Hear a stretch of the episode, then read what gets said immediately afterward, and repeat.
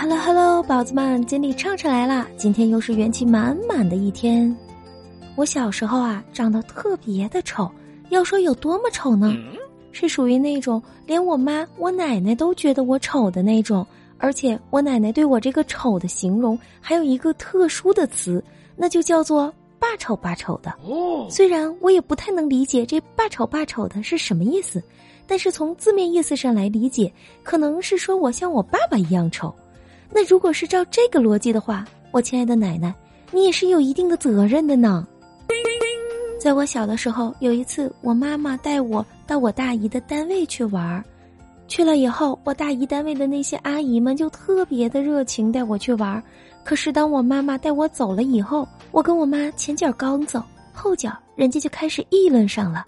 这些阿姨们纷纷跟我大姨说：“哎呦，你看你妹妹长得挺好看的，就你那妹夫她也不难看呢，这生个孩子咋这么难看呢？”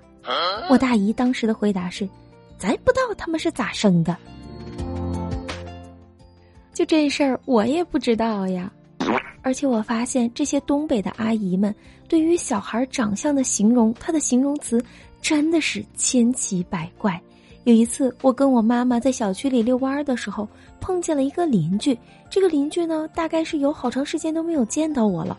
见到我以后呢，明明是想夸赞我几句，但是又想不到特别合适的词。他当时就是这样跟我妈妈说的：“哎呀，你看你闺女长得多么……”多筋道啊！筋道，阿姨，那不是用来形容面条的吗？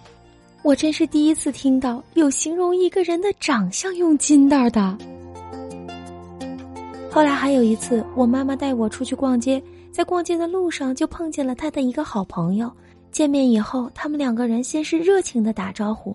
在我们东北，打招呼的方式是这样的啊：“哎呀，咋在这儿碰着你了呢？”哎呀妈呀，可不咋的，你怎么也在这儿呢？哦，于是他们两个人就开始聊起了天儿，聊着聊着，阿姨发现我妈妈身边还有一个我，于是这个阿姨就特别机灵的把话题转到了我的身上，因为一般的情况下，当看着一个妈妈领着一个孩子出门的时候，如果碰见了一个熟人，那么这个熟人呢就一定会给这个孩子夸奖几句，但是。由于我们不太了解这个孩子的脾气呀，还有他的学习成绩啊，所以呢，一般情况下就只能夸夸外表。但是这个阿姨看了我以后是这样说的：“哎呀，看你闺女长得，哎呀就没有形容词了。可能阿姨当时在她的脑海里也真的是搜肠刮肚都没有想出来一个适合我的词汇。要说可爱，好像也不太对。”要说好看，那更是不沾边儿啊！而且，如果阿姨夸我好看的话，可能会让我妈觉得都有点虚伪，可能还会让我妈去怀疑他们的友情到底是不是塑料的。所以，阿姨想了半天也没有想出好的词汇，就只能形容我是“哎呀”。瞧瞧，就我身上这些形容词，为了形容我的长相，大家已经是极尽所能，黔驴技穷了。以至于他们不得不发明出一些新的词汇来形容我，比如说“八丑八丑的”，再比如说“筋道”，甚至是就连“哎呀”都能够形容我的长相了。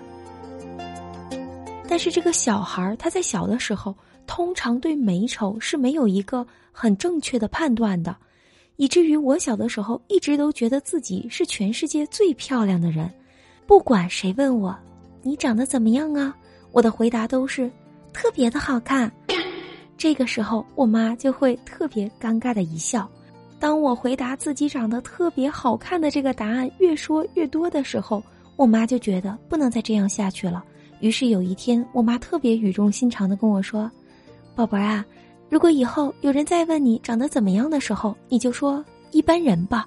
从那以后，不管谁问我你觉得自己长得怎么样啊，我的回答都变成了一般人吧。”一开始呀，大家都是在我的背后偷偷的说我长得丑，可是这纸里包不住火呀。慢慢的，我也开始听说到别人说我长得丑的这件事儿，于是我就开始怀疑自己对自己长相的认知。我就问我妈妈：“妈妈，你说我长得丑吗？”要么说这妈妈都是特别高明的。我妈当时可能是怕我幼小的心灵受到过度的打击，同时也是不希望我过早的直面人生和社会。于是呢，就给我讲了一个故事，是丑小鸭的故事，并且我妈还用一句话给这个故事做了一个特别贴切的总结，那就叫做“丑小鸭长大变成白天鹅”。从那以后，我这自信呢又回来了，我就总觉得你们现在越说我长得丑，就证明我长大以后越好看，以至于我的年龄越大，我就觉得自己怎么这么好看呢？看来我这混迹江湖多年，靠的就是一个自信呢。宝子们，你们的小时候到底长得如何呢？你们有没有和我类似的有趣的经历呢？如果有的话，欢迎在评论区给我留言，跟我一起分享你的故事，说不定下一期节目里就有你的故事哦。好啦，今天就到这里吧，拜拜。